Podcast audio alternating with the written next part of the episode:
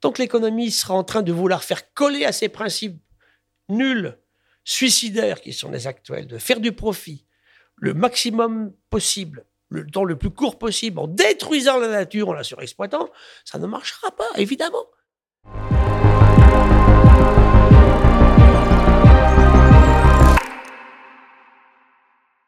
Bonjour et bienvenue dans Pisser sous la douche ne suffira pas, l'émission qui fait avancer la réflexion pour mieux nourrir l'action.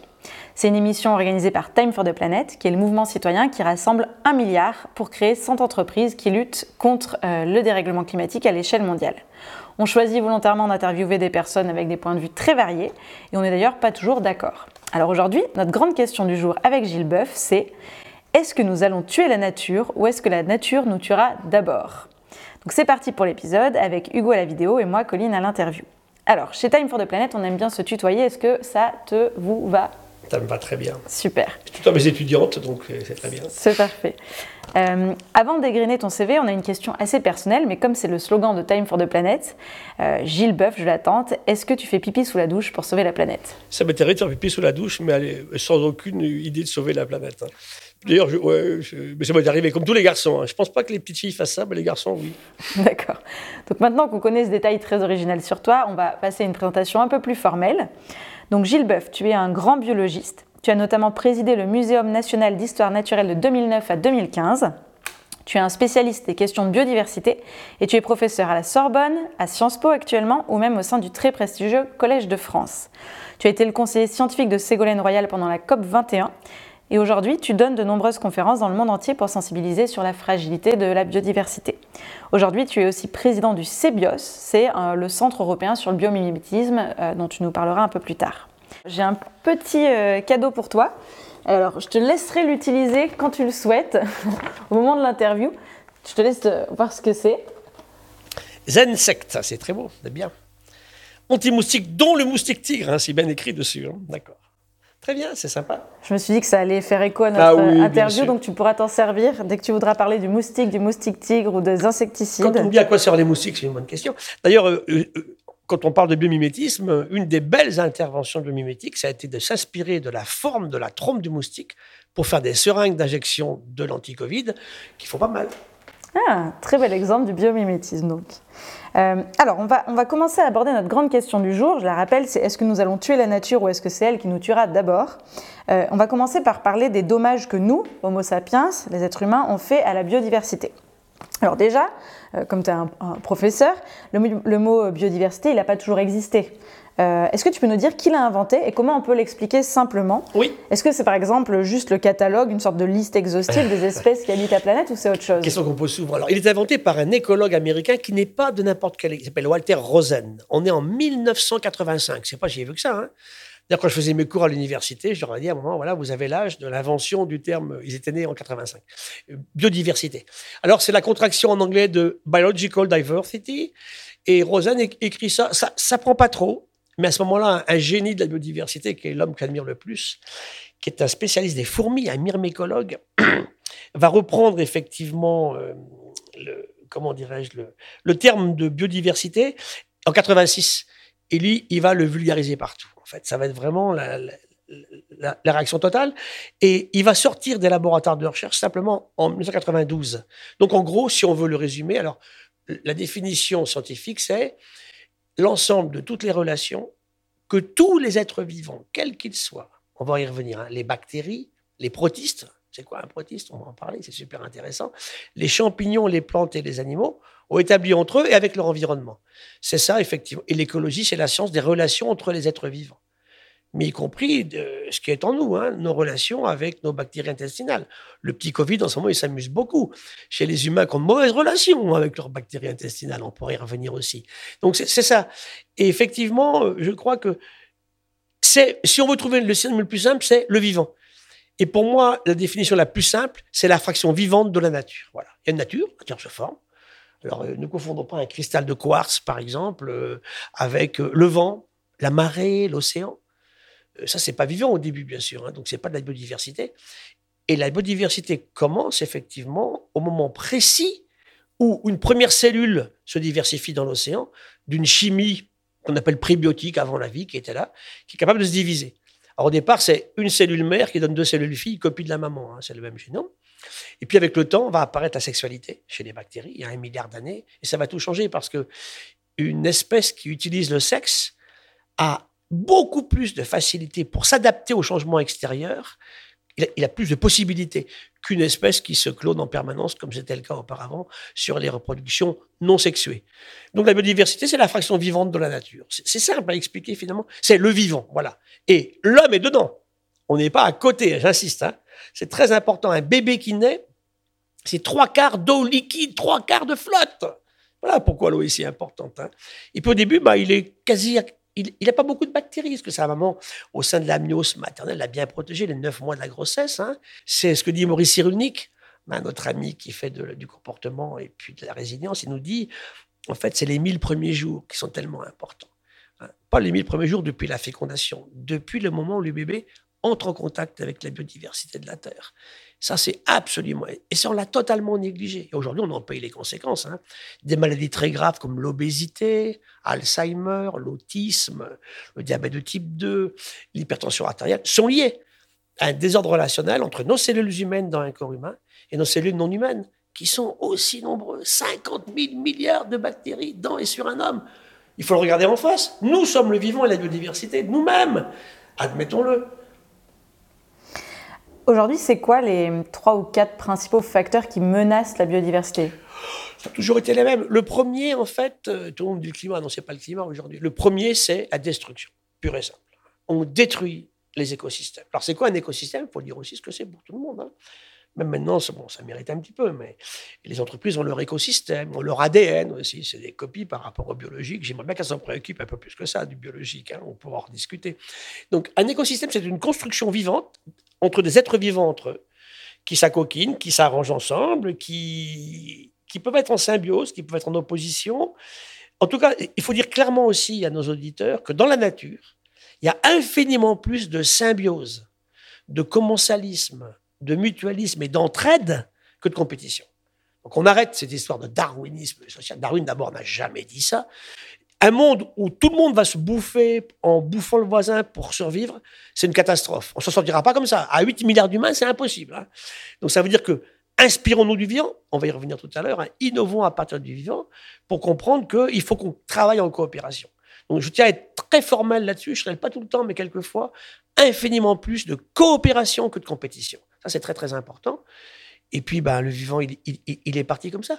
Le vivant a rencontré les pires avatars possibles. Il s'en est sorti à chaque fois. On verra pourquoi tout à l'heure. Donc, les raisons, c'est la destruction pure et simple. Je détruis une je détruis une forêt. Je un parking par-dessus. Je coupe entièrement une forêt. Voilà, par exemple. Ou je crée un événement climatique qui va la détruire. Ça existe aussi, bien sûr. Hein. je vais polluer, je vais, je vais détruire. Ça, c'est clair. Je vais détruire. Le second, le second qui est lié au premier, c'est la, la contamination et la pollution. C'est-à-dire, je vais irrémédiablement, souvent, détruire par effectivement la contamination, la pollution. ça peut être Tchernobyl, par exemple, ça peut être donc Fukushima, mais ça peut être aussi euh, des métaux lourds, ces terribles perturbateurs endocriniens, on en parlera si, tu veux tout à l'heure, hein, sont des molécules qui à très très très très faible dose sont impactantes, parce qu'elles miment nos hormones à nous. Et nos cellules réagissent de la même façon que si l'hormone naturelle était arrivé à la cellule en question. Donc tout ça, les, matières plastiques dans l'océan, donc, destruction, pollution. Le troisième aspect qui est un peu moins connu, c'est la dissémination de tout partout. Ça veut dire qu'aujourd'hui, l'homme transporte tout. Par exemple, un truc très marrant et très pratique pour nos auditeurs, euh, on a fait des travaux au muséum sur les, godasses, les souliers à crampons des randonneurs dans les Pyrénées. Hein, on part de Banyuls et on va à Hossegor, hein, tout le GR10 là. Et puis on se rend compte qu'on transporte des trucs incroyables. On transporte des plantes du pays Qui s'accrochent au crampon, Oui, bien sûr, au Pays Basque. Et puis vice-versa. Et pourquoi c'est un problème ça? Parce que en fait, ces plantes arrivent dans des zones qui ne sont pas les leurs et entrent en compétition avec les plantes locales, ce qu'on appelle les espèces invasives ou envahissantes. On fait une petite différence entre les deux. L'invasive, elle vient d'ailleurs. C'est en anglais, c'est alien, Invasive Species, hein, l'espèce alien, le film Alien. Et envahissante, c'est une espèce qui était déjà là, mais qui se met à proliférer d'un seul coup, liée aux activités humaines. Hein. Donc elle déstabilise un écosystème, c'est ça? Voilà. Donc c'est les espèces envahissantes. Le frelon asiatique, euh, le lapin en Australie. Le moustique tigre. Voilà, très bien. Le moustique tigre est un excellent exemple. les, paludismes, les leishmanioses, c'est tout ça qui Et les avions, bien sûr, ont contribué incroyablement à transporter ça partout. Donc, espèce envahissante, Et le, quatrième, c'est la surexploitation. On prend plus que la renouvelabilité du vivant, hein, c'est clair. Je pêche, je suis pas contre la pêche, à condition qu'on pêche pas plus que ce que la nature peut nous fournir tous les ans. Hein, ce qu'on appelle le recrutement chaque année, c'est le nombre de bébés dans une pêcherie qui accèdent au stock qui est exploitable. Ils sont assez grands, ils peuvent se reproduire. Hein. Avec une règle d'or, on ne pêche jamais un poisson qui ne s'est pas déjà au moins reproduit une fois. Hein, on le laisse bien sûr euh, se reproduire, ce qu'on ne fait pas du tout aujourd'hui. C'est la forêt tropicale qui part à la vitesse de la surface de la Grande-Bretagne chaque année. à ce rythme-là, on n'en aura plus à la fin du siècle. Or, moi qui ai présidé ce muséum, on pourra y revenir tout à l'heure, bah, les forêts tropicales, dans nos collections à Paris, 71 millions d'objets, hein, euh, représentent plus de la moitié des espèces vivantes connues sur la Terre aujourd'hui. Elles sont incroyablement riches, beaucoup plus que l'océan, par exemple. Hein. Donc c'est vrai que ça, on n'y fait pas suffisamment attention. Hein. C'est surexploitation. le dernier, c'est le climat. le climat, encore une fois, quand le climat change, finalement, il faut dire à tout le monde, le climat a toujours changé. Le climat n'a jamais été réglé par un Dieu supérieur. Le climat, il a changé en permanence. Ce qui est très inquiétant aujourd'hui, c'est l'accélération du changement climatique et surtout sa vélocité. On parle de 20 ans, 20 ans, la mer remonte 5 fois plus vite qu'il y a 20 ans. Vous vous rendez compte? Mais il y a des chiffres que j'aime beaucoup, comme ça, qui, frappent bien les auditeurs. Euh, le climat, 19 000 ans ici en France, chez nous, où que vous soyez, hein, dans les Alpes ou à l'île de Ré, ça marche bien mon truc, euh, il y a la température de l'air est 4 degrés plus basse, ainsi que la température de surface de l'océan. Et la mer est 125 mètres plus basse. 125 mètres, c'est pas quelques centimètres. Hein. Donc c'est extrêmement impactant, évidemment. C'est remonté, ça remonte très très vite au moment où l'humain s'arrête de bouger, Homo sapiens, tout à l'heure tu as dit, euh, vers le néolithique, donc 12 euh, 000 ans la mer montait de 5 cm par an. Imaginez une carte de France comme ça. Hein. Et puis aujourd'hui, bah, c'est clair, elle, est remontée. Et là, elle monte pendant les 5000 dernières années, 1 mm par an. Et là, on est à 5. Donc, il s'est passé quelque chose dans les 20 ans écoulés, dans l'accélération du changement climatique. Et donc, la remontée du niveau de la mer aussi, bien sûr. Et deuxième chiffre que j'aime beaucoup donner aussi, à peu près dans les mêmes ordres de grandeur, les mêmes époques, 1945, la fin de la Seconde Guerre mondiale, l'humain invente par sa technicité, sa technologie, son inventivité, sa créativité, sa science, sa technique, l'arme atomique. En fait, j'avais regardé à l'époque ce que fait euh, Hiroshima par rapport à l'éruption du Vésuve en 79 après Jésus-Christ. En gros, c'est 60 000 morts en quelques minutes. Donc l'humain est capable, par sa technicité, dans le Vésuve, il y est pour rien, l'humain. Il n'a pas eu de chance, ceux qui habitaient là ont été détruits par l'éruption du volcan. Très violente, bien sûr. Hein. Herculanum et Pompéi, on les retrouve dans des conditions de temps figé. Les gens sont comme s'ils étaient là euh, dans la minute où ils ont disparu, où ils étaient tués, en fait. Eh bien, Hiroshima, c'est ça aussi. Donc, premier intérêt, c'est ça. Et le second intérêt, pour moi, Hiroshima et Nagasaki, c'est que c'est l'explosion. C'est vraiment l'explosion de la démographie humaine. Hein. On est 2 milliards d'humains. Allez, un tout petit peu plus. En 1940, on est 2 milliards d'humains. On arrive à 8. Multiplié par 4, tu vois un peu. Et ça, en un temps extrêmement court. Ça aussi, c'est à prendre en considération. Donc voilà un peu les causes. C'est donc destruction, pollution, dissémination, surexploitation et climat. Est-ce que là-dedans, tu mets aussi euh, ce qu'on entend souvent, l'artificialisation des sols? C'est la destruction des sols. Oui, bien sûr, évidemment. Oui, bien sûr, on plein dedans. Vous expliquer ce que ça veut dire, l'artificialisation bah, Simplement, c'est qu'on remplace. C'est quoi un sol déjà? Ça, c'est une question intéressante parce qu'on ne parle pas suffisamment des sols. Moi, je parle beaucoup d'océans, mais les sols, pour moi, c'est génial. C'est tout petit. Les sols, c'est peu épais. On parle de quelques dizaines de centimètres, quelques mètres au plus. Il y a la roche en place, la roche mère, et le sol, c'est la dégradation de tout ça, bien sûr. Et c'est la terre arable, c'est la terre qui sert à l'agriculture, qui fait pousser nos plantes sur lesquelles s'installent les forêts, les plantes d'intérêt agronomique, et puis aussi, bien sûr, en gros, en France, parce que c'est des chiffres qu'il faut donner aussi quelquefois à nos auditeurs, il y a combien de plantes? Allez, 7000 espèces de plantes en France? 7000 espèces connues chez nous, naturelles. Hein. a, aujourd'hui, on arrive à peu près à 100 000 espèces en France. Tout confondu, hein, bactéries, protistes, j'ai expliqué ce que c'est qu'un protiste tout de suite, champignons, plantes et animaux, 100 000, à peu près 100 000. En métropole, dans les Outre-mer, on est à peu près à 80 000, ce qui veut dire qu'on ne les connaît pas. Hein. Parce qu'il y a forcément infiniment plus d'espèces en, Guyane qu'en France métropolitaine. Dans l'océan Pacifique, il y en a plus que dans l'océan Atlantique, chez nous, bien sûr, j'entends, hein, pas en mer des Caraïbes. Donc ça veut dire que aujourd'hui, on a des idées des ordres de grandeur à peu près. Et c'est vrai que tout ça ben, part à une vitesse qui est assez incroyable. Donc pour revenir au climat, le climat change trop vite aujourd'hui. Il faut de très mauvaises foi pour dire que l'homme n'y est pour rien, bien évidemment. Il y a un joli papier sorti en Nouvelle-Zélande en 2014, qui est un papier de mathématiciens, c'est pas des écolos qui ont écrit ça. Ils ont regardé en fait l'évolution de la température moyenne de la Terre durant le XXe siècle. Surface de l'océan et température de l'air sur 100 ans. Très bien. Et on a des chiffres mois par mois, sur 12 mois. Très bien. Et là, depuis les années 80, on compare la moyenne du mois écoulé à la moyenne du siècle, donc 20e siècle. Et c'est incroyable parce qu'il faut revenir à février 1985, ça fait un petit peu de temps quand même, hein, pour retrouver un mois plus froid.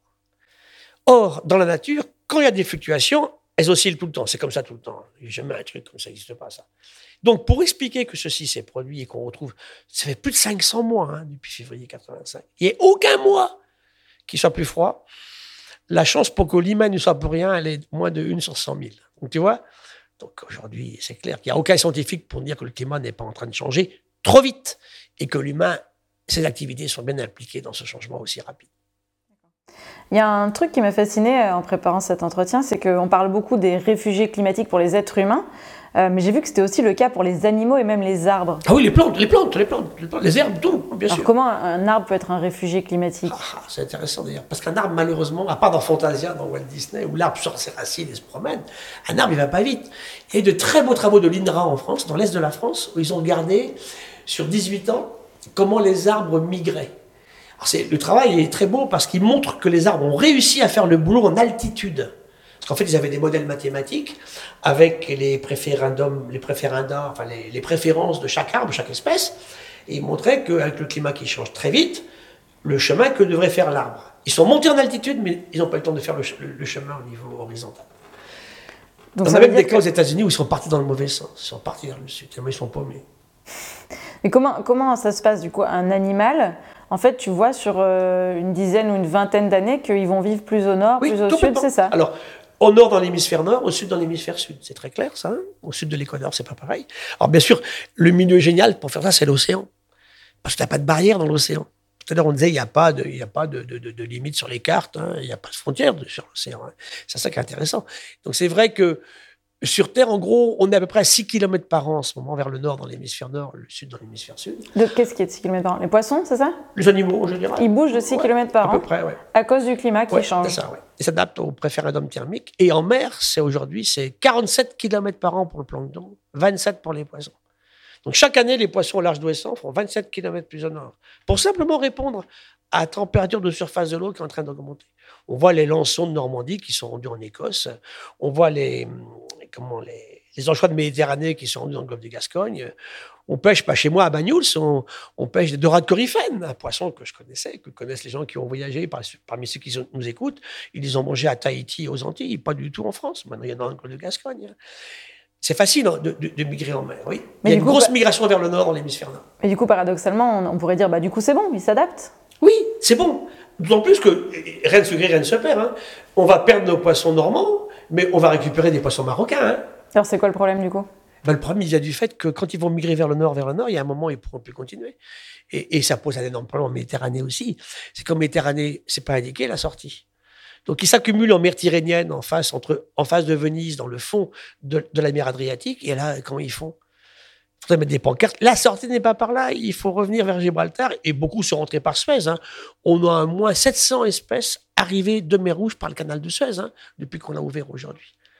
De toute façon, sur l'aspect température, on, peut dire tout de suite, hein, c'est pas déflorer le sujet, il y a deux aspects immédiats de la température sur le vivant. Un, ça augmente le métabolisme, je consomme plus d'oxygène, je respire plus. Et deuxièmement, je me déplace aussi plus, puisque je veux garder ma température idéale. Faut bien voir que dans l'histoire de l'évolution, la température est un facteur qui est tellement important. Et c'est là que l'humain fait fausse route en disant bah, nous, on a échappé à ça, on n'est plus dans les réalités écologiques. Totalement faux On a regardé, nous, les records du monde d'athlétisme, sont totalement liés à la température. Hein, un record de, course, bah, ça se bat entre 12 et puis 16 degrés. Ça ne se bat pas à zéro, ça ne se bat pas à 40 degrés non plus. Donc on est bien sûr affecté aussi par la température d'être humain. Aujourd'hui, euh, on entend beaucoup parler de la sixième extinction de masse. Euh, j'ai regardé parce que j'y connaissais rien et apparemment la cinquième extinction, c'était les dinosaures. C'est ça. Euh, donc ça remonte un peu. Mais du coup, est-ce qu'on parlera des oiseaux, des abeilles, comme on parle aujourd'hui des diplodocus? Disons que j'aime moi, j'aime pas trop parler d'extinction aujourd'hui. Je dis pas qu'on n'est pas aux prémices. Hein. Il y a un très beau livre écrit par mon successeur, Bruno David, hein, qui s'appelle À l'aube de la sixième extinction. Là, je veux bien. Mais on n'est pas encore dans une crise d'extinction. Nous sommes dans une crise, ça, il faut le dire de façon formelle aussi, je décortique mes mots, d'effondrement du nombre des individus dans les populations vivantes sauvages. Hein, on a tué la moitié des éléphants en 40 ans, la moitié des girafes. Euh, les saumons sont en train de disparaître. Alors, ils ne sont pas éteints, mais ils sont en train, de s'effondrer en ce moment de façon très claire, pour des raisons humaines qu'on pourra aborder aussi. Donc, alors, l'analogie, en gros, depuis 800 millions d'années. Avant, on ne sait pas trop. La vie, on a, on a dit, elle a 4 milliards d'années, la vie, elle apparaît dans l'océan. On a à peu près 60 crises que les géologues avaient déjà bien vues avant, hein, des fossiles qui apparaissent, qui disparaissent, et donc 5 majeures. C'est les cinq extinctions. Voilà. La, troisième est la pire. Hein. Donc, elle a 251 millions d'années. Elle marque la frontière entre l'ère primaire et l'ère secondaire. Donc, nous, on l'appelle Permien-Trias. Hein. Le Permien, c'est le dernier étage de l'ère primaire. Le Trias, c'est le premier de l'ère secondaire. Et là, à ce moment-là, effectivement, disparaissent 80, plus de 95% des espèces vivantes dans l'océan et sur Terre. Et la définition de la crise d'extinction, pour être aussi clair là, c'est la disparition d'au moins les trois quarts des espèces vivantes en mer et sur terre en un temps court. Et c'est là, Colline, que c'est compliqué. Parce qu'un temps court, pour un géologue ou un paléontologue, c'est 500 000 ans. Pour un homme politique, c'est quelques années. Et c'est là qu'on a beaucoup de mal, nous, à expliquer nos problèmes, effectivement. Parce que la question, c'est, à la limite, c'est super intéressant. Tu as des causes ces crises d'extinction. Pourquoi ça s'est passé? Toujours la même chose, hein, c'est euh, température qui change, euh, volcanisme gigantesque. C'est des joujoux, nos volcans actuels, par rapport à cela. C'est des rencontres de continents, c'est des... C'est tout ça. Et c'est vrai que c'est intéressant. Mais ce qui est encore plus intéressant pour moi, c'est combien de temps il faut après la crise pour revenir à quelque chose qui ressemblait à ce qu'il y avait avant? Quel temps il faut pour la résilience de l'écosystème? Ça, pour nous, c'est vital aujourd'hui, parce que si on détruit, si on fait disparaître des trucs, combien de temps il va falloir pour les restaurer, les remettre en activité, c'est ça. Enfin, les dinosaures sont jamais revenus. Bah non, ils peuvent pas. Et ça, c'est clair, c'est intéressant parce que déjà, on me pose souvent la question est-ce qu'une espèce qui a disparu peut revenir? Non, c'est impossible. Ça, c'est lié à la contingence. À la contingence, si on parle tous les deux là cet après-midi, c'est parce qu'on a un grand-père et une grand-mère qui se sont rencontrés il y a quelques dizaines d'années. Hein, s'il y avait eu un dinosaure à point bleu qui rencontrait une copine à point rouge il y a 250 millions d'années, on ne serait pas là aujourd'hui. Hein. La contingence, c'est le fait en évolution qu'un événement qui survient, qui bouleverse le futur, aurait très bien pu ne pas se produire. Ça, c'est super intéressant, bien sûr, de regarder ça. Hein. Donc, à, cette aune-là de l'observation, on s'est rendu compte que malgré les crises d'extinction, le nombre d'espèces vivantes a augmenté sans arrêt, et on pense qu'on a atteint le maximum il y a quelques siècles. Et c'est vrai que si je regarde aujourd'hui l'activité humaine, et on va revenir à la question tout à l'heure, qui, qui menace qui Eh bien, si j'exclus la prochaine nouvelle météorite, les six autres causes de disparition euh, de l'humanité, elles sont liées à l'humanité elle-même. Hein. Est-ce qu'on va créer l'inhabitabilité de notre planète? C'est la vraie question. Et donc, toi, cette euh, sixième extinction de masse, tu la vois, si elle advient, euh, c'est à quel horizon? Quelques, quelques siècles. Quelques siècles? C'est pas des milliers d'années, quoi. Non, enfin, c'est difficile là.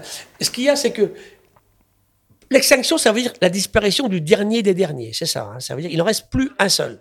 Par contre, en écologie, il faut bien le dire, il y a ce qu'on appelle le vortex d'extinction, qui est le fait que sur des baleines, par exemple, hein, ça a été pas mal travaillé, sur des grosses bêtes surtout, euh, s'ils sont plus suffisamment nombreux pour se rencontrer, mâles et femelles, ça peut accélérer le processus. Et ce qu'on montre aussi qui est étrange en écologie, c'est que c'est pas forcément les plus rares qui disparaissent les premiers. Hein, on a par exemple des espèces extrêmement localisées. Alors c'est clair, si je détruis la localité, ils disparaissent pour toujours. Hein. D'autres, par contre, euh, bah, finalement, ils disparaissent pas plus vite que ceux qui étaient, nombreux. Le plus bel exemple, c'est le, pigeon américain, qui était, mais qui était le, incroyablement nombreux dans les années 1890. Mais partout, on trouve des textes de, diligence sauvagement agressés par des essaims de, de pigeons américains. Eh bien, il est éteint. Il s'est éteint. Alors qu'il était extrêmement, extrêmement populeux. Question intéressante. Hein le bison d'Amérique, on va le sauver de quelques individus. Et là, l'humain qui va les massacrer. On tuait des trains qui partaient de l'Est vers l'Ouest avec des carabines à longue portée, tuer ces animaux uniquement pour manger leur langue. Le fameux Buffalo Bill, c'est une horreur écologique, bien évidemment. Hein et en plus, bien sûr, il y avait un intérêt politique, c'est qu'on affamait les populations euh, euh, autochtones d'Amérindiens, évidemment, puisque ce qu'ils bouffaient, comme on a fait pour les saumons dans l'Ouest américain. Hein. Donc c'est vrai que l'humain va les sauver aussi. On va sauver à peu près au même niveau quelques individus aussi. La vigogne, qui est un, magnifique lama d'Amérique du Sud. Il y a le lama, l'alpaca, la vigogne, et qui sont, qui, sont et, le guanaco, quatre espèces. Ce sont des camélidés, famille des dromadaires et des chameaux sud-américains. Ils sont que là. On, va, on va les sauver in extremis aussi. Parce que on va dire, mais attention, c'est pas possible, on n'en aura plus du tout. L'Inca punissait de mort le fait qu'un humain tue une vigogne. Et quand tout ça part en morceaux avec l'arrivée espagnole, on va toutes les tuer, on va les sauver in extremis, on les a sauvés. Donc c'est ça que l'humain est le seul qui peut encore restaurer et sauver ces choses-là. Hein. Alors sur le climat, on a l'impression que maintenant on comprend à peu près bien les mécanismes des gaz à effet de serre, comment les mesurer, les objectifs à tenir, les fameux 2 degrés. Euh, mais quand on parle de biodiversité, ça a l'air d'être plutôt euh, au tout début. Puis moi, je me pose toujours les questions euh, est-ce qu'il y a un équivalent du GIEC sur la biodiversité? Est-ce qu'il y a des rapports? Comment on mesure? Il n'y a pas de tonnes équivalent CO2 Est-ce qu'on va compter le nombre de vers de terre? Est-ce que c'est le nombre d'espèces qui disparaissent? Est-ce qu'il y a des objectifs comme pour l'accord de Paris? Est-ce que c'est aussi institutionnalisé? J'ai l'impression que non, mais tu vas peut-être nous en dire plus. On, a tenté de le faire. Alors, je dirais quand même que j'admire, j'admire, j'envie mes amis du GIEC. Je vais être un peu perfide vis-à-vis des Nations Unies, mais quand le GIEC met à IPCC en place, hein, donc la Convention internationale sur le climat, ils le font en dehors des Nations Unies. Parce qu'on est avant la prise de décision des Nations Unies. Et ça les a beaucoup servi. Beaucoup, beaucoup servi. On n'a pas eu l'énorme poids des systèmes onusiens pour créer le GIEC à IPCC.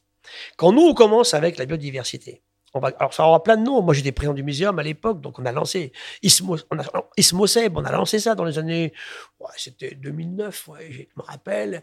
Après, c'est devenu IPBIS, hein, la plateforme internationale donc pour la biodiversité et pour les services rendus par les écosystèmes. C'est 2011, donc c'est assez récent. Le CGT bonne. Mais dès le départ, nous, on a eu des problèmes liés aux mécanismes onusiens. Par exemple, je me rappelle une réunion surréaliste pour des scientifiques. Hein, des jours à discuter si on allait travailler en dollars ou en euros, par exemple. Je raconte ça à notre public parce qu'il faut dire, c'est ça la vie de tous les jours. Hein. Et voilà comment on passe de l'écologie euh, avec plein de beaux trucs au, terrain. C'est quand le député Lassalle me dit Mais Gilles, moi je n'ai rien contre les ours. Ceux qui m'emmerdent, ce sont les Parisiens qui veulent des ours dans mes montagnes. Ça, c'est l'écologie de terrain. Et ça, il faut le prendre en considération, bien entendu. C'est très important. Et au niveau, au niveau de la biodiversité, c'est que tout, tout pratiquement est au niveau du socio-écosystème. Hein. Il n'y a aucun système naturel qui change sans impact social. C'est vrai aussi, bien sûr, pour le climat. Donc, on a eu quelques avatars au début.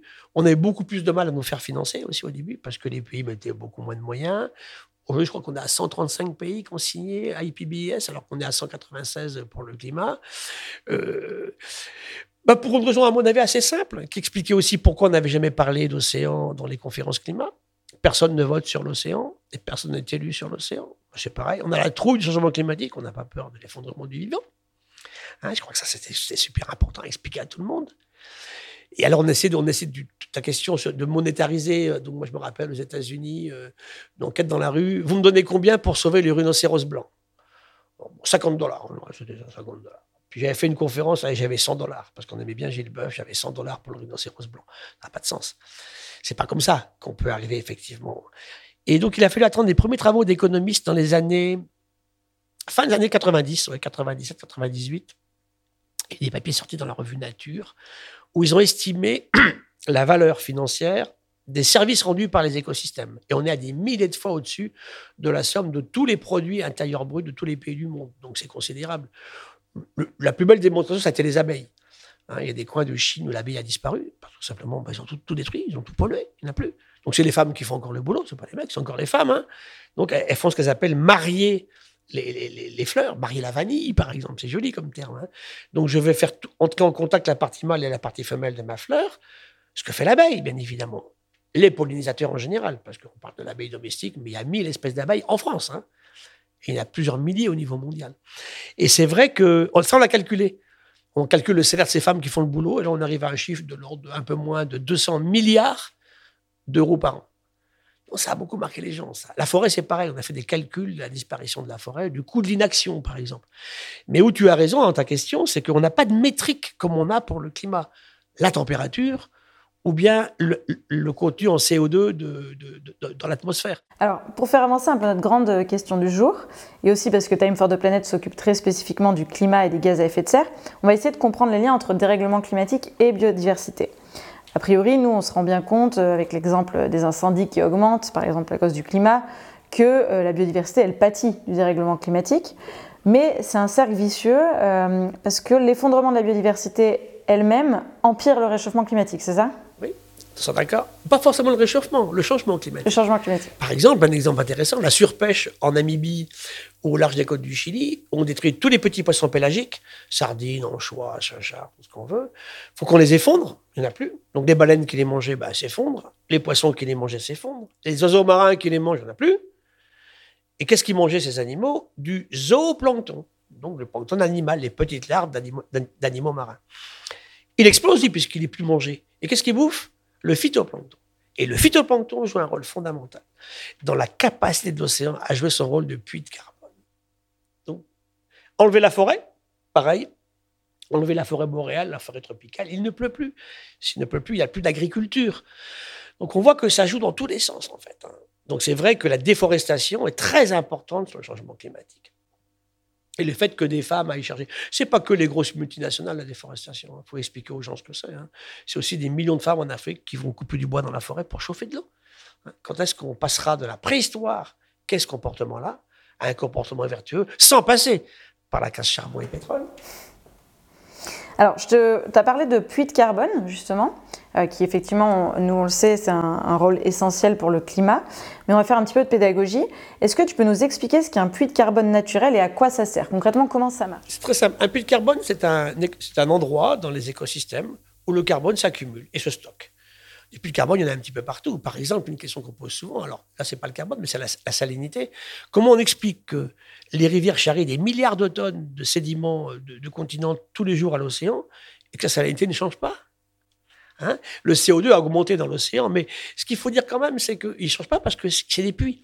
Le vivant stocke ça les falaises du pays de Caux, hein, si des gens sont au pays de Caux en ce moment, hein, on va se taper la tête contre la falaise, elle est plus dure que notre crâne. C'est des milliards, de milliards, de milliards de petites cellules de coccolithophoridae, c'est un joli mot, des petits planctons marins qui se sont accumulés là. Donc les puits de carbone sont des endroits où effectivement et c'est naturel, stocke du carbone. L'océan est un merveilleux puits de carbone, puisqu'il stocke à peu près entre 26 et 30 du carbone émis par les humains en excès aujourd'hui. L'océan a stocké 93 d'énergie surnuméraire depuis l'usage des énergies fossiles. Et donc, puisque ça les stocke, en fait, ça le sort du gaz à effet de serre, enfin, de l'effet de serre, c'est ça Et donc, ça, puisque c'est stocké, par exemple, dans les arbres, tout ce qui est stocké dans les arbres n'est pas en train de réchauffer la planète. Un, très joli écosystème qui stocke très, très bien, mieux que les arbres encore marins, ce sont les herbiers de Posidonie en Méditerranée. Oui, c'est plantes à fleurs qui vivent en Méditerranée, les herbiers, et ils sont très très forts pour stocker du CO2, beaucoup plus que les arbres. Alors, du coup, euh, en général, quand on parle de puits de carbone, les gens pensent justement aux arbres et aux forêts. Mais j'aimerais bien qu'on fasse un petit euh, état des lieux euh, de ces fameux puits de carbone, puisqu'ils sont plus nombreux que ce qu'on imagine. Alors, on va commencer par l'océan, qui est ton domaine de spécialité. C'est quoi le mécanisme de stockage du CO2 de l'océan et, comment il va l'océan par rapport à... Est-ce qu'il marche encore ce mécanisme? Alors, le problème, c'est que ça lui fait du tort aussi à l'océan. C'est ça le problème, justement. Alors, il stocke, c'est très simple. Hein. C'est une équation de base que tous les chimistes connaissent. Hein. CO2 plus H2O donne de l'acide carbonique, un acide faible. Et donc, l'océan, il le dissout, le CO2. Il dissout le CO2, ok. Jusqu'à où il pourra aller? C'est une vraie question qu'on pose beaucoup. Hein. Est-ce qu'un jour, il va être totalement incapable de continuer à redissoudre le CO2 Mais le CO2 est stocké surtout énormément par les êtres vivants. Hein. Ce plancton que j'évoquais tout à l'heure est une coquille d'huître, hein. c'est du carbonate de calcium. C'est vrai qu'il y, y a du carbone dans tous les coquillages, en fait. nous, là, on tient debout parce qu'on a un squelette. On l'a stocké aussi. Donc c'est vrai que comment on récupère tous ces éléments, je dirais, physiques, chimiques, minéraux, hein, et ce qu'on appelle, nous, la biominéralisation ou la biocalcification, c'est le fait qu'un être vivant utilise des éléments minéraux dans son organisme. Une coquille d'œuf de poule, par exemple, hein, le squelette du corail, une coquille d'huître, tout ça, c'est de la biocalcification. Le squelette de l'humain. Et ça, c'est très, très, très important. Et ça se passe depuis que la vie dans l'océan ancestral s'est mise effectivement à produire euh, bah, de l'oxygène, on disait tout à l'heure. Hein. En gros, on dissout du CO2 dans l'océan et ça fait un nouveau matériau que des êtres vivants, soit ingèrent, soit utilisent pour faire leurs coquilles, ce genre de choses. Bah, et du coup, ça ne réchauffe plus pendant ce temps. Voilà, bah non, puisqu'il n'est pas dans, il est pas dans, l'air. Exactement. Donc ça, c'est en ça, typiquement, que l'océan a un puits de carbone. Et ce que tu disais, c'est que le problème, c'est que ça ne va pas être illimité, ce puits de carbone. On va pas pouvoir... On n'en sait rien. C'est une question qui est posée. D'accord. Est-ce qu'un jour, parce qu'on sait qu'il y a eu du CO2 en beaucoup plus grande quantité sur la Terre. Hein. Il y en a eu beaucoup, beaucoup plus que ça, avec un terrible effet de serre, évidemment. Hein. Mais il n'y avait pas d'humain à l'époque, bien sûr. Hein. Il y a eu des cas où il faisait beaucoup plus froid. La Terre a été gelée jusqu'au bout. Il y a même des moments où on imagine qu'elle était gelée euh, quasi jusqu'au centre. Euh, du fond de l'océan, il restait quelques mètres d'eau libre euh, pour que la vie puisse continuer à exister. Elle a été beaucoup plus chaude, bon, autant des dinosaures que tu évoquais tout à l'heure. Elle a été plus acide, cette, cette vie, l'océan plus basique, il a été plus salé, moins salé. Ça a changé tout le temps.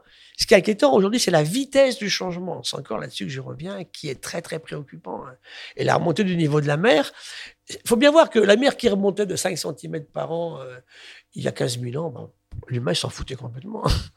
il migrait jusqu'au bord de l'eau, puis s'installait où il n'y avait pas d'eau, c'est tout. Hein. Aujourd'hui, euh, toutes les grandes villes du monde sont au bord de l'océan. Cherche-moi des grandes villes qui ne sont pas au bord de l'océan. Quand on aurait trouvé Moscou, Chicago, Paris, on a fait le tour il y a quelques autres, mais elles sont toutes au bord de l'océan. En Amérique du Sud, du Nord, en Afrique, euh, en Asie, elles sont au bord de l'océan. Le métro de New York, aujourd'hui, si on ne pompe pas l'eau tous les jours depuis quelque temps, il est sous l'eau. Jakarta euh, va, être sous l'eau, Bangkok va être sous l'eau. Oh, donc c'est vrai que c'est des questions, c'est des millions d'humains, des milliards, je pense, hein, qui vont être touchés par ces questions-là.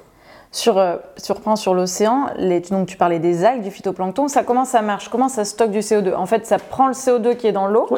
Dans leur squelette. Et ça le, dans le squelette, et ça se calcifie, et donc du coup, ça, évite euh, que ça ressorte, en gros. bien sûr, ça, le conserve depuis longtemps. Une coquille, en plus, l'intérêt de la coquille, c'est qu'elle conserve tout le temps, même quand l'animal est mort. C'est ça, parce que l'algue, si elle meurt, par exemple, si, euh, je sais pas, il y a trop d'acidité dans l'eau, est-ce que, et que l'algue, elle meurt, qu'est-ce qui se passe du ah CO2 bah, Elle se dépose sur le fond, et puis la, partie du sédiment qui va se construire à partir de ces squelettes qui sont morts, là, va, va le garder. Le charbon, c'est génial, le charbon.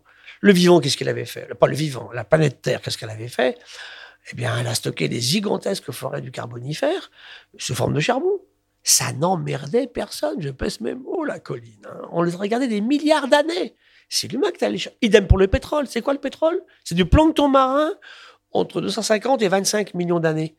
Ben, il était stocké, des énormes projets de pétrole. Il n'était pas dans l'air, et là, on le fait ressortir dans l'air en utilisant le pétrole et le charbon. C'est bien Dès qu'on a inventé, effectivement, la machine à vapeur.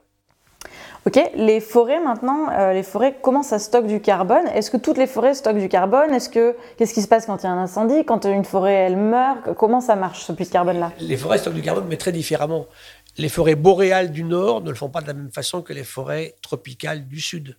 Une vieille forêt est moins capable de stocker qu'une forêt qui est récente aussi. Donc on a regardé tout ça. Et c'est vrai que c'est très variable selon les, selon les régions. Mais de dire qu'il n'y a que la forêt qui fournit l'oxygène à la Terre, c'est pas vrai. Hein. Il ne faut pas oublier l'océan. Mais c'est vrai que l'âge de la forêt, les essences forestières aussi sont, sont incriminées. Il y a des moments où c'est vrai que l'activité humaine pourrait permettre de mieux stocker le carbone. Hein. Je ne sais pas si tu te rappelles de l'hypothèse du 4 pour 1000 au niveau agricole. On voulait stocker dans les sols français agricoles 4 pour 1000 du CO2 émis par les humains. Si on y parvenait, on arriverait à stocker du carbone dans les sols. Le drame aujourd'hui, c'est qu'il n'y a plus de matière organique dans les sols. On l'a détruit. On a détruit nos sols parce qu'on l'a hyper mécanisé, des tracteurs qui pèsent des poids fous, euh, des labourages incroyables, des surfaces gigantesques, et bien sûr aussi euh, avec l'usage de ce qu'on appelle les biocides, des produits qui tuent la vie, les pesticides, insecticides, herbicides. Hein. Donc tout ça contribue beaucoup, beaucoup, beaucoup aux effets délétères qu'on évoque ici aujourd'hui, bien sûr. Hein. Mais c'est vrai que les sols pourraient très bien stocker du carbone. Ils, le font, mais pas forcément si bien que ça. Par exemple, il ne faut pas laisser un sol nu. Hein. Quand on voit les champs marrons l'hiver, je suis désolé la végétation, elle est verte, il devrait être vert. Marron, euh, une semaine par an, pas plus que ça. Donc c'est là qu'il faut, avec le monde agricole, retravailler sur le stockage du carbone dans les sols, mais sur des sols qui sont vivants. Si l'océan stocke du carbone, c'est parce qu'il est vivant. Et les sols, c'est pareil. Alors, euh, pour le petit clin d'œil, on m'a expliqué que les baleines, c'est des puits de carbone. Oui, ouais, ouais, bien sûr, parce que la baleine, quand elle, est très grosse, donc c'est une grosse bête. Bon, il n'y a pas assez de baleines, on les a massacrées en plus. Il doit nous rester, je sais pas, allez, 4% des baleines qu'on avait au, début, début 19e. Quoi. Parce que c'est des énormes cadavres, effectivement, et quand elles tombent au fond de l'eau, elles, vont entraîner une activité microbienne et puis une activité de, charognage de tout ce qui est au fond. Ils n'ont rien à bouffer, les espèces des grands fonds. Ils attendent, hein, béatement, ce qui tombe de la surface. Donc, les, squelettes les corps de baleines, pas les squelettes, sont de superbes, superbes systèmes intéressants hein, pour reféconder un milieu marin. Y compris plus de carbone, mais aussi libération de nutriments géniaux pour des milieux qui sont hyper pauvres. Hein. Donc grâce à toi, on a mieux compris euh, les puits de carbone. Euh, donc on a bien vu quand même que Homo sapiens est en train de détruire la biodiversité et qu'en faisant ça, euh, d'empirer aussi, enfin d'accélérer encore le changement climatique. On va retourner un peu la question cette fois et se demander carrément si Homo sapiens n'est pas finalement en train de s'auto-détruire en détruisant la nature. Alors du coup, je vais faire un petit jeu avec toi. Nous, on fait toujours un petit jeu dans, dans nos entretiens. C'est un petit jeu que j'ai intitulé À quoi tu me sers toi? Donc je vais te citer des éléments du vivant. Et tu vas devoir me dire, mais attention, c'est en deux phrases max, hein, parce que sinon on va y passer la soirée. Euh, pourquoi en tant qu'être humain j'en ai besoin? À quoi il me sert lui? Euh, Donc, on va faire très simple, et tu l'as un peu dit tout à l'heure avec ton histoire de vanille. À quoi tu me sers toi l'abeille? Ah En bah, deux phrases. Bah, toutes les plantes d'intérêt agronomique, 80% euh, sont pollinisées par les abeilles. Donc, sans abeilles, plus de, fruits, plus de légumes. Ça, c'est pas mal. Ok, à quoi tu me sers toi le ver de terre? Les masses de vers de terre sont gigantesques. Le ver de terre, c'est la vie du sol. Hein. Sans vers de terre, il n'y a pas de vie dans les sols. Et sans vie dans les sols, ben, il n'y a pas d'agriculture. C'est absolument fondamental. Ils sont géniaux, les vers de terre. On les a oubliés. ok. À quoi tu me sers, toi, le récif corallien? C'est l'endroit au monde, en milieu marin, où on trouve le plus d'espèces vivantes ramenées à la surface. Hein. En gros, euh, sur un des récifs coralliens, on trouve plus de 30% de toutes les espèces vivantes dans l'océan sur la Terre. Or, le corail, c'est moins de 1% sur une carte. Donc, milieu d'extrême biodiversité avec énormément de vivants. Et c'est la nourriture de beaucoup de populations qui vivent dans ces régions particulières, le corail. Alors, du coup, euh, pour être un peu plus provoque, quand on voit ce que les pangolins slash chauves-souris nous ont amené, à quoi ça sert de les garder cela Pour une raison très simple. D'abord, on croit plus trop que ce soit le pangolin qui joue ce rôle-là, mais ça fait rien, peu importe. Un truc comme le vison. Dans le passé, c'était la civette masquée. Pour le MERS, en 2010, c'était le dromadaire. Le Nipah, c'était le cochon. La grippe espagnole, c'était le canard. Là, on pense plutôt à un vison, mais c'est pas encore sûr sûr. En tout cas, c'est bien un virus de chauve-souris, ça c'est très clair. Alors, la meilleure protection de l'humain, c'est de laisser les chauves-souris exister et leur foutre la paix dans leur grotte. Voilà. Elle les conserve, les virus, dans leur grotte. Ils ne sortent pas. Il en sont plein de virus. Il n'y a pas que le coronavirus 19. Quand on a fait les manips avec le muséum, on a trouvé 400 espèces de virus chez les chauves-souris chinoises, dans les grottes aussi du Cambodge ou du Laos. Foutons-leur la paix, laissons-les là, puis il n'y aura pas de problème. Le drame, c'est qu'on les ramène sur des marchés, promiscuité avec les animaux domestiques, élevage intensif, et avec les humains. Et, c'est parti comme ça. Et voilà pourquoi quelque chose qui n'aura pas dû se produire s'est produit. Puis alors après, l'horreur de l'humanité, c'est que l'humain l'a transporté partout en quelques jours dans cette histoire de, utile ou pas utile, je, dirais que ce qui m'énerve toujours, d'abord, nous, quoi on sert, hein, on va se poser la question. Moi, je dis, à quoi, me dit ça, à quoi tu sers, toi? Dis-moi un petit peu, là, hein, franchement. Et surtout, surtout, j'y tiens, je dis ça aux enfants. Réfléchis ce matin, euh, aujourd'hui, Colline, à tout ce que tu as fait depuis ce matin, qui sert absolument à rien, mais qui t'ont apporté du bonheur et du plaisir. Voilà. Et ça, on l'a complètement oublié. On ne peut pas le calculer euh, financièrement, si tu veux c'est ce que tu donnes, toi, en valeur à quelque chose, c'est le bien-être que ça t'apporte. Et c'est là que ça va pas du tout. Il y a des tas de choses qui servent absolument à rien, mais qui sont géniales, quoi, qui font qu'on est l'humain.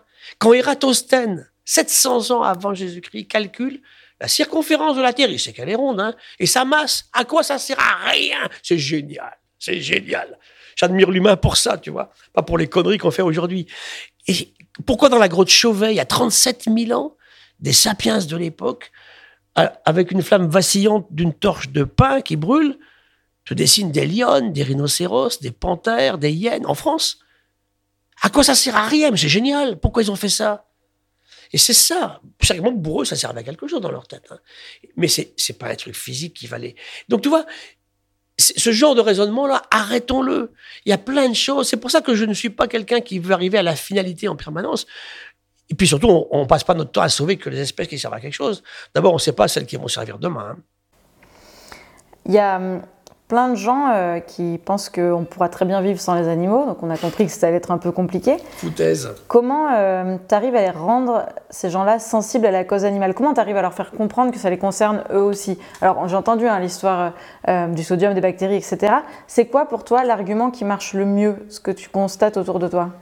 Alors, la question qu'on me pose souvent et sur laquelle je, sèche, c'est on va me dire euh, est-ce que dans la nature, avec beaucoup moins d'espèces, ça fonctionnera quand même? Ça, on n'en sait rien. Par exemple, si j'enlève le 383e insecte de mon arbre de Colombie, Est-ce que ça, la forêt va s'écrouler? Je ne crois pas. Euh, ça, on ne sait pas. Pourquoi le vivant a fait autant d'espèces? C'est une vraie question. La, réponse qui est la plus logique en écologie, si tu veux, en, en, théorie écologique, c'est que plus il y a d'espèces, mieux ça se porte. Ça veut dire que le jour où l'écosystème change, agressé par des facteurs de milieu qui changent, tu vas trouver l'espèce qui va s'en sortir et qui va sauver l'écosystème en question. Un, cas qui est fabuleux, c'est le rat taupe nu. Là, j'ai pas d'image, c'est dommage, mais c'est plus laid que ça, ça n'existe pas. C'est un, gros rongeur qui vit dans les terriers au Kenya, mais tellement laid qu'on le jette à la poubelle tout de suite, quoi. Hein. Et ben ce truc-là, allez savoir pourquoi, c'est arrêter de vieillir et n'a jamais de cancer. Voilà. Et quand on trouve ça, le rat taupe nu va sauver l'humanité. Donc c'est pour ça qu'arrêtons ces histoires de dire on va sauver celui-là parce qu'il sert à quelque chose. Nuisible, utile, c'est pareil. Tout à l'heure, j'ai eu le malheur de dire ce mot utile.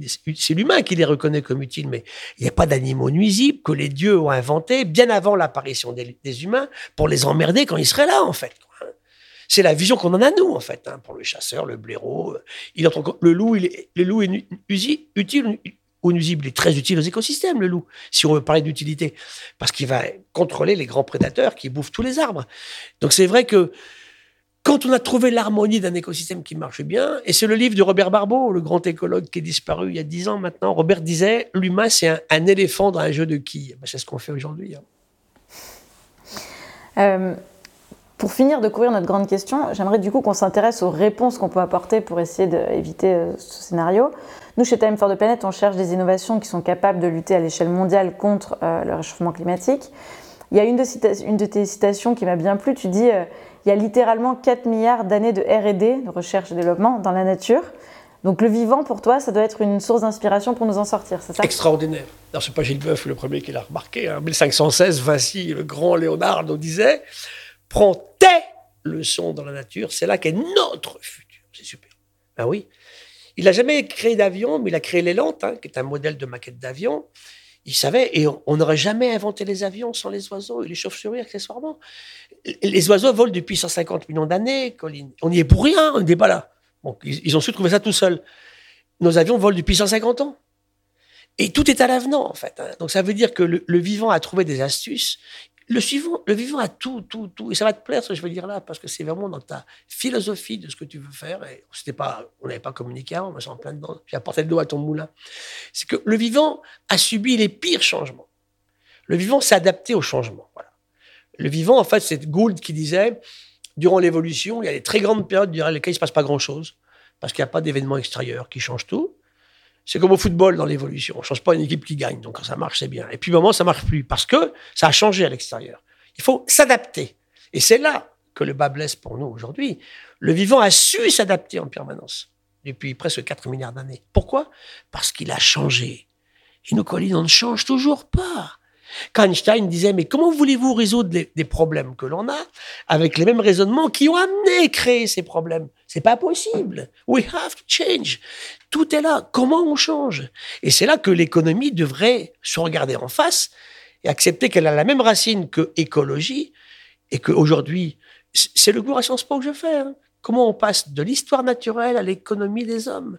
Tant que l'économie sera en train de vouloir faire coller à ces principes nuls suicidaires qui sont les actuels, de faire du profit le maximum possible, le temps le plus court possible, en détruisant la nature, en la surexploitant, ça ne marchera pas, évidemment ça veut dire que ça, ben, c'est fini, basta ce temps-là. Et j'ai peur que la reprise après le Covid-19 porte les, stigmates, effectivement, de quelque chose qui va, ben, on va s'en prendre une autre pandémie. Donc c'est là qu'il faut dire aux gens, c'est super important pour vous que ce vivant se porte bien autour de vous. Gardez un peu de biodiversité au fond du jardin, c'est pas que des machins carrés, blancs et noirs. Peignez en blanc les bitumes et pas en noir. Hein. Laissons les écoles ouvertes l'été pour les vieilles personnes. Quand il fera deux semaines, on a de 50 degrés à Paris en 2045. C'est tout ça, en fait, aujourd'hui tu sais, finalement, une grande partie de tout ce qu'on dit là, ça, s'appelle du bon sens. Hein. Du coup, s'inspirer du vivant, c'est aussi ce qu'on appelle le biomimétisme, c'est un de tes sujets de spécialité. Oui. Comment ça peut nous servir et qui fait du biomimétisme? Qui peut faire ça?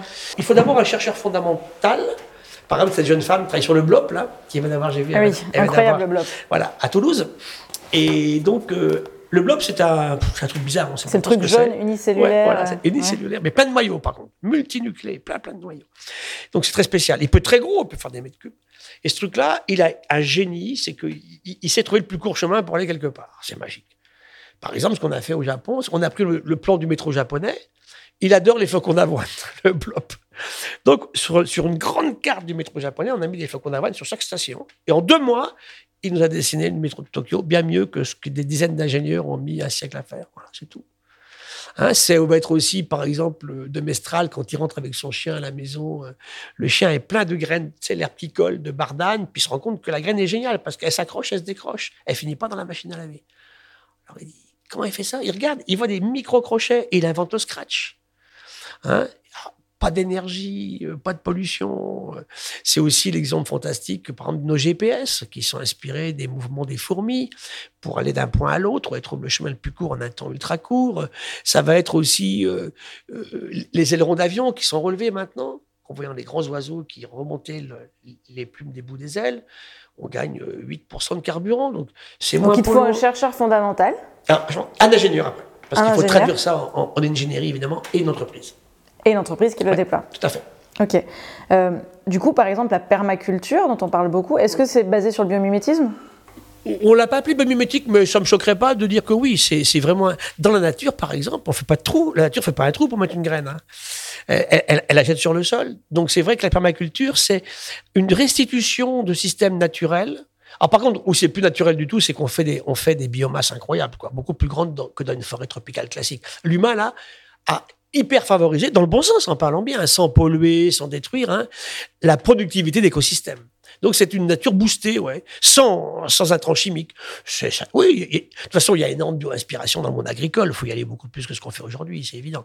C'est génial la permaculture, c'est absolument super intéressant. On peut pas tout faire comme ça. Le, le bio, c'est pareil, c'est être capable de produire en fait, c'est compliqué hein, pour cette histoire d'agriculture. Et ça, il faut le dire. Et moi, je rends grâce au monde agricole. Hein.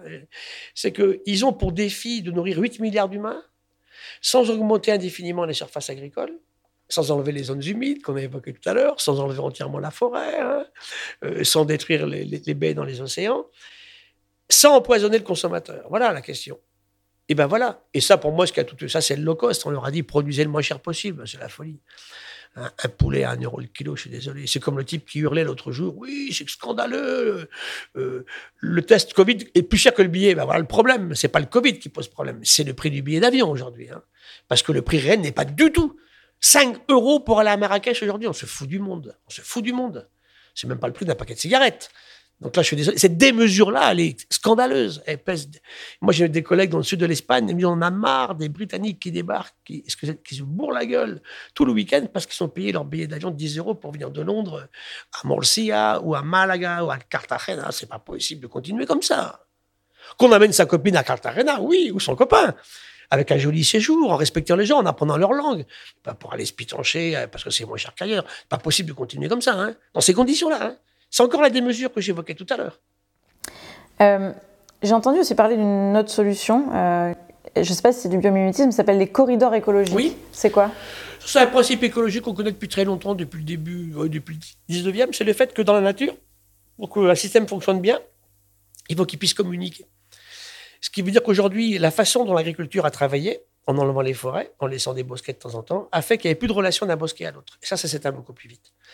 Si les bosquets, même s'ils sont réduits considérablement parce qu'ils laissent de la surface au, territoire agricole, s'ils ont des corridors entre ce qu'on appelle les trames, c'est pareil. Hein.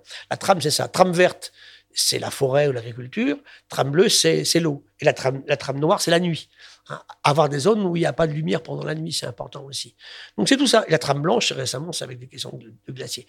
Donc c'est vrai que c'est le fait qu'on permette aux vivants dans des zones où il n'y a pas que des réserves, avec des zones qui sont cultivées aussi, on garde des endroits par lesquels le vivant peut communiquer d'une zone à l'autre, un corridor ou une trame. D'accord. Euh, une dernière question. Tu dis euh, la biodiversité s'effondre de partout, mais moins dans les milieux de vie euh, des populations autogérées. Oui, c'est ce qu'on a vu. Quelle leçon on doit en tirer de ça? Ah bah, C'est super intéressant. Ça, ça a été vu au dernier rapport de l'IPBES. Donc, IPBES, c'est l'équivalent, on a dit, du GIEC climat pour la biodiversité. Donc, dans le dernier rapport qui date du 9 mai 2019, donc ça va faire juste deux ans, euh, publié à Paris le 6 mai 2019, il montre que partout, partout, le vivant s'effondre, mais moins rapidement dans les zones gérées par des populations autochtones, qui font plus attention à leur environnement que les gens des, des pays très développés les Kogis en, Équateur, par exemple, euh, les, les Amérindiens, le chef Raoni, on parle souvent de ça au Brésil, en Afrique aussi, bien sûr, en Asie, partout, oui. Parce qu'il y a c'est facile à retrouver le nombre de populations autochtones, de gens qui sont considérés comme autochtones. Ils font plutôt moins de mal à l'environnement que ce qu'on fait ailleurs. Il y a aussi une diminution, mais pas avec la même intensité. Ça, c'est encourageant. C'est-à-dire qu'on peut. On peut si on veut. Ne pas tout casser, voilà. ok. Euh, alors, on arrive à la fin. Euh, si tu dois répondre en seulement deux phrases à notre grande question du jour, qui est, euh, je rappelle, est-ce que nous allons tuer la nature ou est-ce que la nature nous tuera d'abord Quelle est ta conclusion? Ça me fait un petit peu rigoler parce qu'on donne à la nature une intention, ça me gêne. Hein, le mot nature, on ne devrait pas mettre la nature sujet d'un verbe, en fait. La nature, c'est la nature. La nature décide de, fait, ça n'existe pas. Donc ça veut dire que puis, il, y a des, connotations un peu divines aussi. Les dieux nous punissent. Hein. C'est les animaux malades de la peste. Hein. Tu te rappelles dans la fable de La Fontaine, un mal qui répand la terreur. Mal que le ciel, dans sa fureur, inventa pour punir les crimes de la terre, la peste. Donc c'est donner une, attention à un système qui n'en a pas, évidemment. Par contre, ce qui est super intéressant à regarder, c'est que c'est les désordres que l'humain crée lui-même qui font accentuer ces menaces qui pèsent en fait sur les systèmes. Et ça, ça, il faut le prendre en considération. Un, les empêcher, freiner le changement climatique, et deux, restaurer quand on peut. Avec une chose importante à dire aussi à nos auditeurs, c'est que restaurer coûte toujours beaucoup plus cher que ne pas détruire. Très belle conclusion. Euh, on va te proposer d'écrire dans notre euh, livre d'or. On te laisse sortir ta plus belle plume et puis c'est fini. Time for the Planet. Quel joli programme. C'est une initiative très courageuse et intéressante. Et j'aime beaucoup toutes ces femmes et ces hommes de bonne volonté qui veulent éduquer, éduquer, transmettre et tout faire pour changer le monde. Leur combat est vital et tellement essentiel. Nous ne bougerons pas le monde sans modifier nos comportements. Le vivant s'est adapté à de terribles événements depuis 4000 millions d'années il y est parvenu car il a constamment accepté de changer, ce que nous ne faisons toujours pas. Bon vent.